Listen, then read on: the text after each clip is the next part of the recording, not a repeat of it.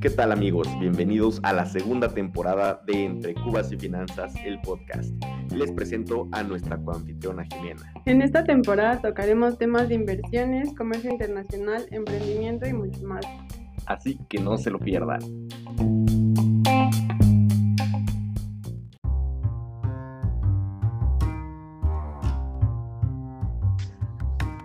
¿Qué tal amigos? Muy buenas tardes, muy buen día, muy buenas noches, depende de qué hora nos estén escuchando.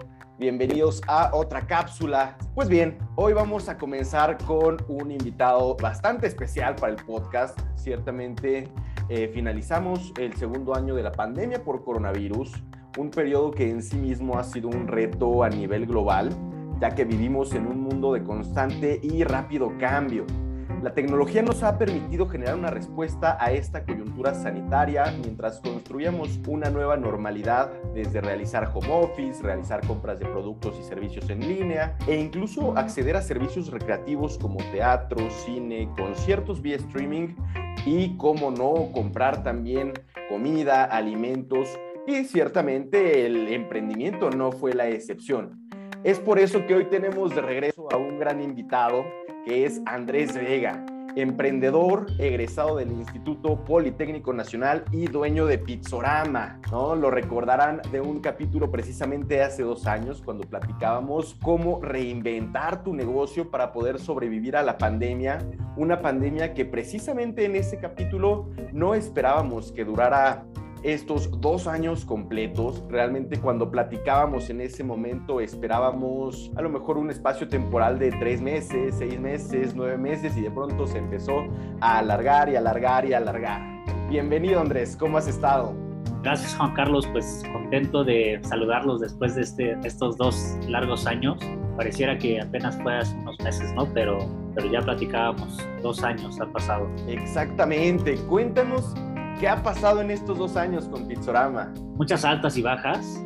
No, no, no puedo decir que todo es un gran logro, un éxito, porque, bueno, siempre se ve como la punta del iceberg, ¿no? Pero nunca se ve qué hay debajo. Como tú sabrás, todos sabrán, no solo fue la primera pandemia, sino los, los, siguientes cierres, que también eso fue bastante perjudicial para el ritmo que empezamos a agarrar en Pixorama, sobre todo porque la transición del delivery a la terraza fue aumento de costos, ¿no? de gastos, de, aumento de personal, de aumento de, de, insumos. Entonces otra vez el segundo cierre que llegó por ahí del diciembre del mismo año, del 2020 me parece, pues bueno, nos, nos trajo bastantes consecuencias, ¿no? Como otra crisis, que aunque ya había más apertura, pues bueno, para restaurantes otra vez fue una, una caída. Y de ahí pues otra vez a levantarse, esperar los, los siguientes cierres, que cierra, ahora cierras a las 6, ahora cierras a las 10, ahora no abres, ahora y bueno, la gente tiene que seguir ahí al pie del cañón y eso lo agradezco muchísimo a toda la gente que, que estuvo al pendiente y estuvo presente nunca, nunca se cayó. Este, y por ellos mismos es que hicimos todo esto. Así es que eso, eso ha pasado en estos dos años. Afortunadamente la pandemia ha ido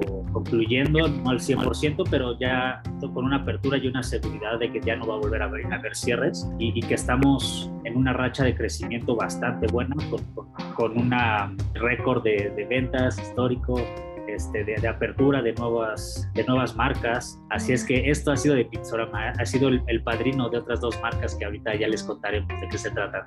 Oye, excelente, porque pues precisamente cuando nosotros platicamos hace dos años, hablábamos de cómo se hizo la transformación de tu empresa de banquetes hacia la parte de delivery de comida y ahora nos dices que tienes todavía dos marcas. Eh, sin duda va, va a ser muy bueno escuchar qué es lo que traen una duda. ¿Tú crees que, hay un Andrés previo y uno posterior a la pandemia?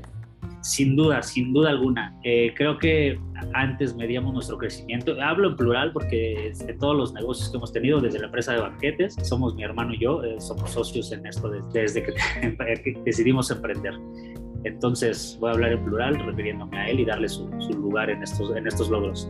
Hay un, hay un antes y un después, por supuesto, porque lo que cambió es que antes teníamos ese, ese temor, ¿no? Que, que, tienen todos los emprendedores a, oye, y si no funciona, ¿y cuánto hay que invertir? ¿Y cuánto hay que arriesgar? Y, y bueno, ¿y cuánto vamos a recuperar? ¿En cuánto tiempo?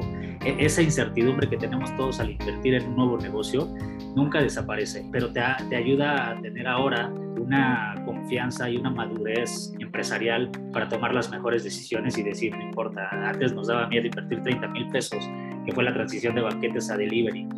Invertimos 30 mil y era, híjole, era todo lo que nos quedaba. Y bueno, hay que vender el coche, la moto, todo y qué tal si no funciona y, ¿no? y vivíamos con un miedo enorme. Y ahorita los negocios con los que estamos arriesgando, este, bueno, no arriesgando, invirtiendo, porque no, no, estamos, no es arriesgar. Cuando, cuando haces las cosas bien, creo que tienes una estructura muy bien eh, fundamentada y cimentada en el que entonces, pues no, no es, no es arriesgar, es hacer una inversión.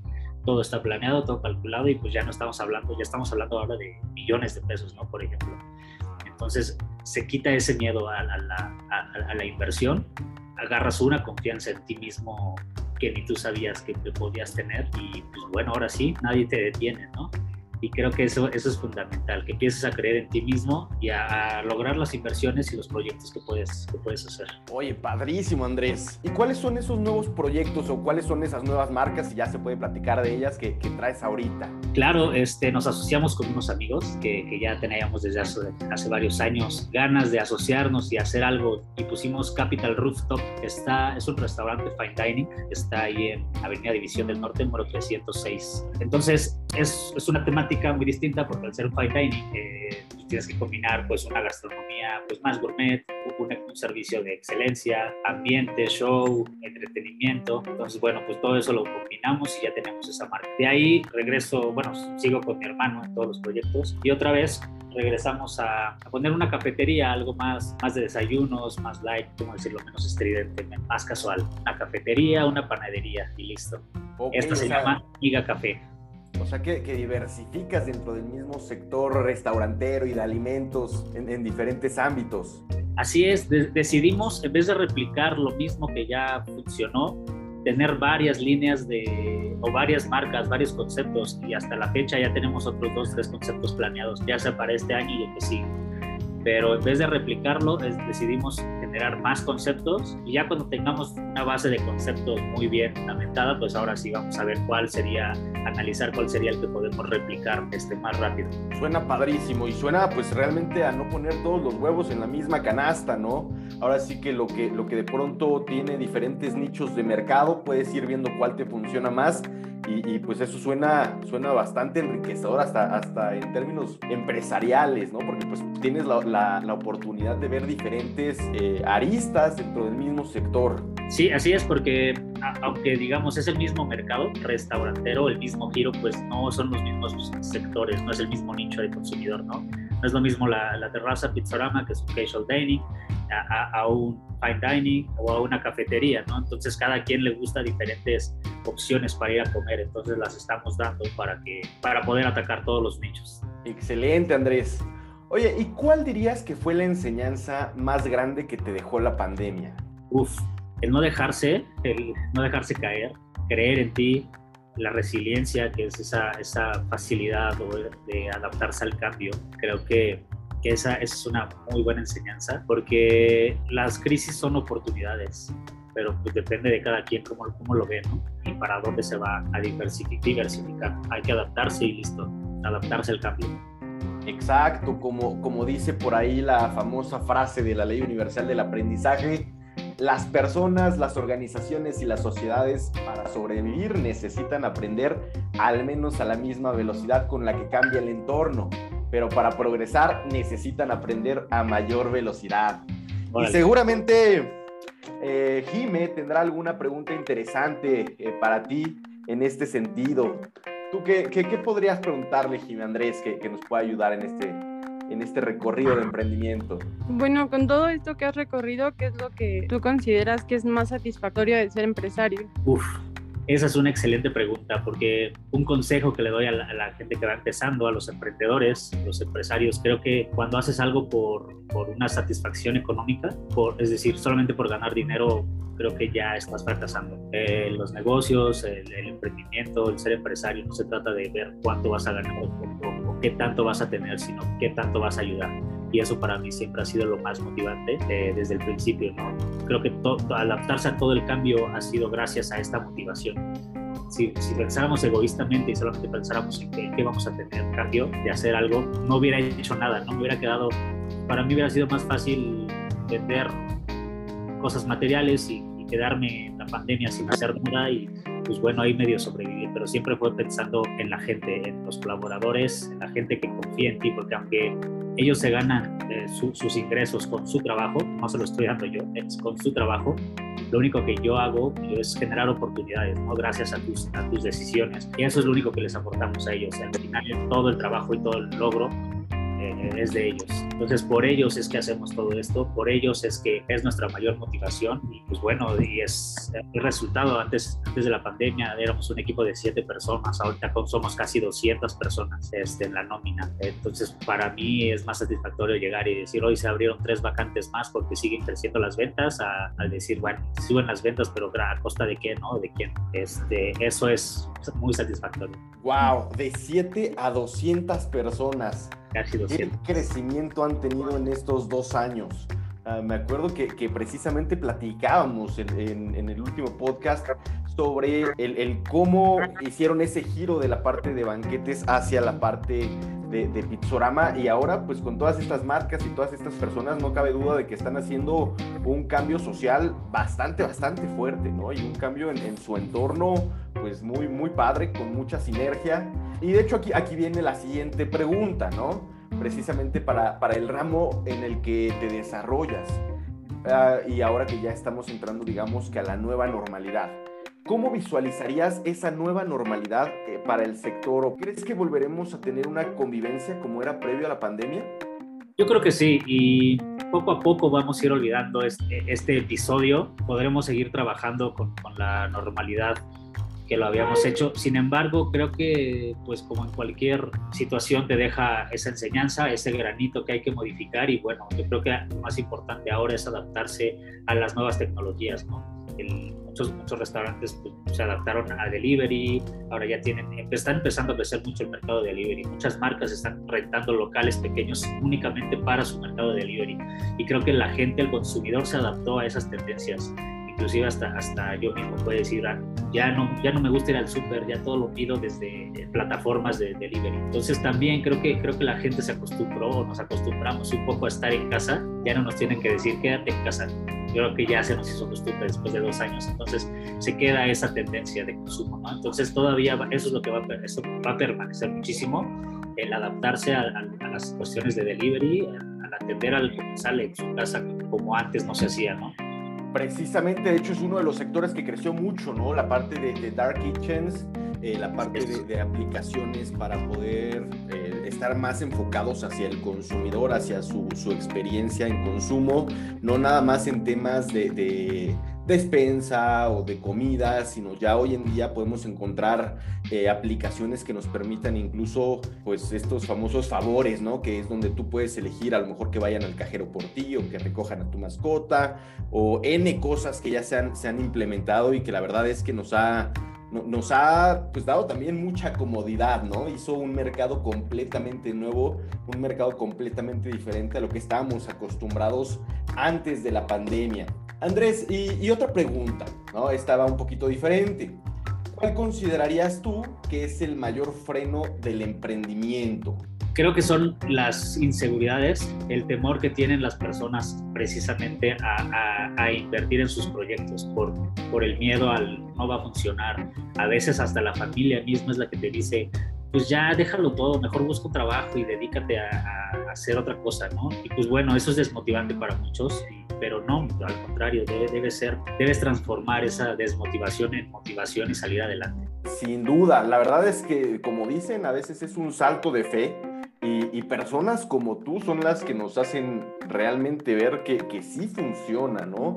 El cómo eh, realmente este salto de fe, pues te hace dar un cambio a través de los años que, que, que en verdad creo que sería un modelo a seguir del emprendimiento. Así es, y, y no es no es un golpe de suerte, ¿no? Porque muchos dicen que van a la terraza a Pizzorama o que van a Capital y dicen, oye, qué suerte tuviste. Yo digo, ¿por qué suerte, no? Si, si vengo trabajando desde los 15 años, dedicándome a, a ver qué voy a hacer con mi vida empresarial y, y ahorita que ya lo ves en, en cierto posicionamiento, me dices que suerte, pues no, no es así. Y vamos a estar acostumbrados a esos comentarios porque la gente dice, ay, qué fácil se ve, no vieron todo el camino que hay detrás, todo el trabajo y el esfuerzo que hay detrás, el sacrificio, el no salir con tus amigos a los 20 años, pues es cuando más te gusta estar en el relajo, ¿no? Con los amigos, pues nosotros era trabajar de fines de semana, este, viernes, sábados, como fuera y, salir adelante, ¿no? Entonces, regresando un poco a, los temas de, la innovación, vienen muchos, muchos cambios tecnológicos, no es nada más el delivery, eh, formas de pago, ¿no? estamos, estamos abriendo un mundo, al, al, al criptomundo, por ejemplo, en el cual los restauranteros debemos empezar a, ver en estos medios de pago, en estas formas de pago. Al principio empezamos a tener clientes que nos dicen, oye, ¿y aceptas criptomonedas? Y todo el mundo cuando dice eso lo toma de broma, jajaja, pero ¿por qué no tomarlo en serio y empezar a, a dar apertura a estas formas de, estas formas de pago, ¿no? porque al final de cuentas es un nicho de personas que ya están.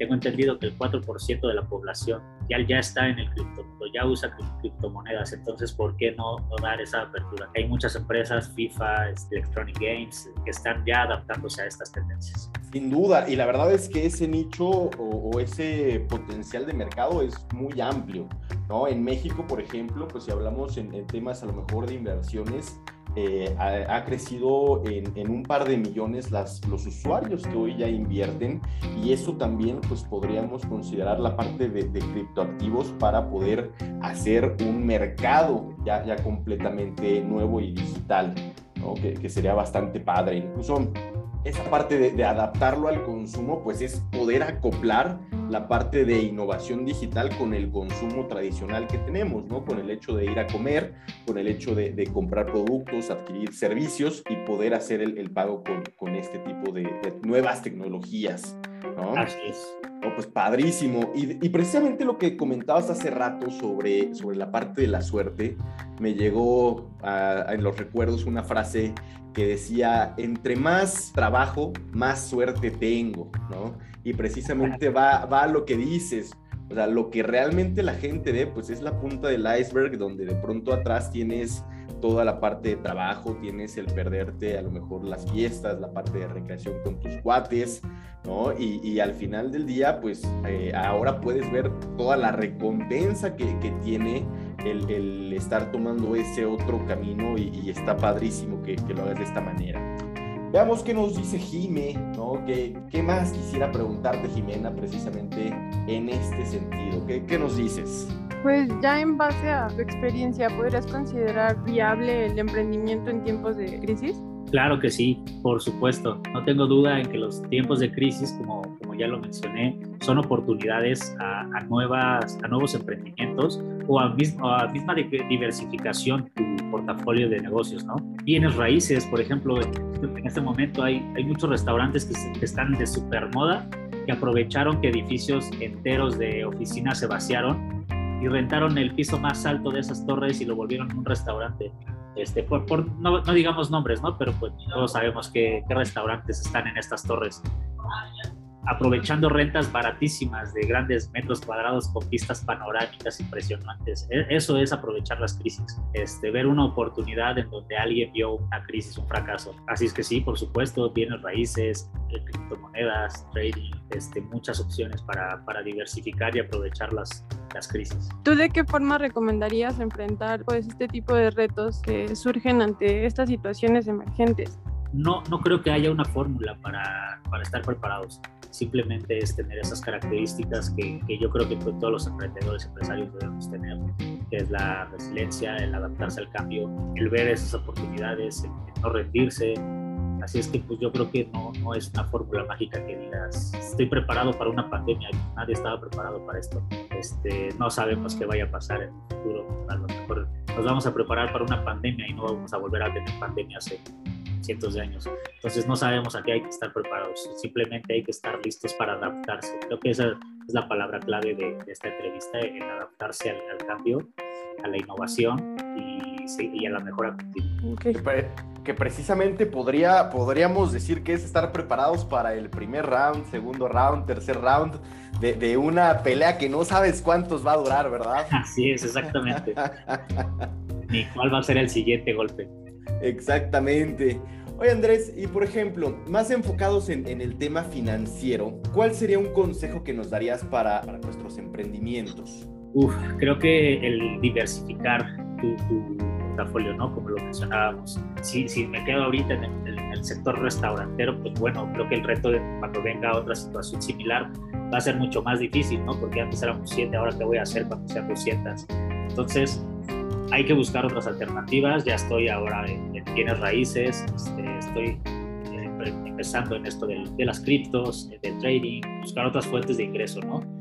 Creo que los medios convencionales, digo, no quiero echarle tierra, ¿no? Es, pero es un medio tradicional de ahorro que viene desde hace mucho, que son pues tipo el, las, estas financieras que te hacen ahorrar y te van a dar mucho dinero en 10 años, 20 años, 15 años. Creo que ahorita hay muchas otras opciones para empezar a, a invertir tanto en bienes raíces, hay aplicaciones que te puedes meter a invertir desde 100 pesos en bienes raíces, ¿no? Y bueno, es simplemente investigar, creo que, creo que estudiando, investigando es la clave para poder este, ver qué hacer con tu dinero, cómo multiplicarlo rápidamente, porque hay muchas opciones actualmente para, para inversiones. Claro, sin duda, y como lo dices, la verdad es que la parte tecnológica ha venido a romper mucho esas barreras que había de entrada en, en, el, en, el, tema de inversiones. O sea, hoy en día se puede comenzar con 100 pesos, como dices, en bienes raíces, en bolsa, en, en deuda. Eh, hay, muy, hay un abanico muy grande y este pues todavía tiene que ser explotado de muchas maneras, ¿no? Digo, aquí ya, ya no te queremos quitar tanto tiempo, Andrés. La verdad es que nos da mucho gusto que, el día de hoy hayas estado con nosotros, que, realmente nos hayas dado todos estos consejos para poder eh, pues tomar tu, caso como un ejemplo y precisamente como un caso de éxito que podríamos seguir y, enfrentar precisamente este tipo de situaciones emergentes, darle la vuelta a la página con mejoras, poder tener esa adaptación al cambio en tiempos de incertidumbre y, y, ver que realmente con una buena estrategia, con una buena estructura, pues podemos hacer algo 10 veces más grande de, de, lo que empezamos, ¿no? Correcto. Entonces, queremos agradecerte mucho por estar hoy con nosotros y pues esperemos que no sea la, la última vez que te veamos por acá, que dentro claro. de dos años podamos decir, ahora son 300, 400, 500 personas. Así es, sí. Esa es, esa es, la intención. Muchas gracias, Juan Carlos, y gracias, Jimena, por la invitación. Como siempre, un, un gusto platicar con ustedes. Muchas gracias. Y pues aquí es, aquí es tu casa en Finanzas con Causa, así que esperemos verte muy pronto. Gracias. muy bien, Andrés. Hasta luego.